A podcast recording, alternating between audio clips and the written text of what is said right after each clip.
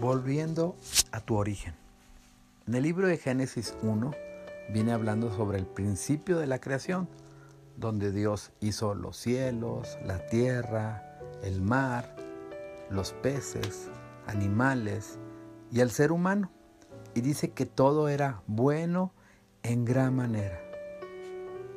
Y podemos ver este principio de vida que cuando tú sacas a un pez del agua, ese pez muere. Si tú sacas a una planta de la tierra, igual muere.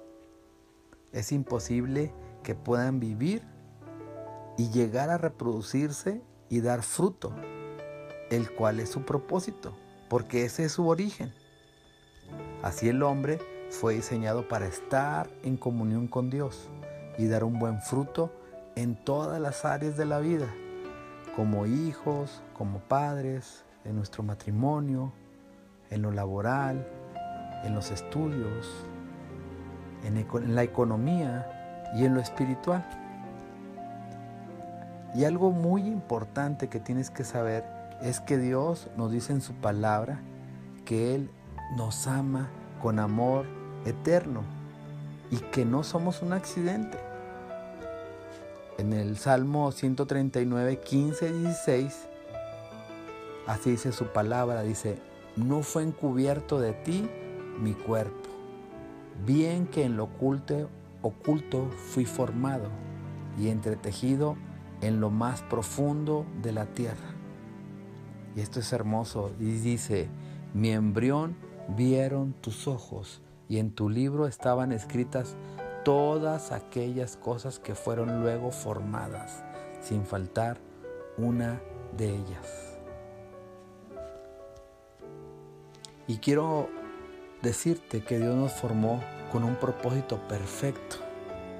Y en el libro de Efesios 1, del 4 al 5, dice, según nos escogió en Él antes de la fundación del mundo, para que fuésemos santos y sin mancha delante de Él, en amor, habiéndonos predestinado para ser adoptados hijos suyos por medio de Jesucristo, según el puro afecto de su voluntad. Y quiero darte un consejo, quiero darte la fórmula perfecta, y esta es permanecer en Dios.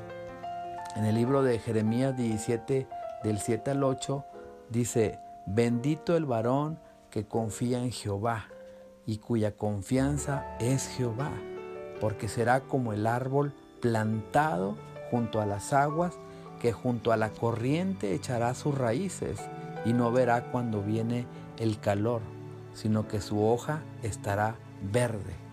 Y en el año de sequía no se fatigará ni dejará de dar fruto.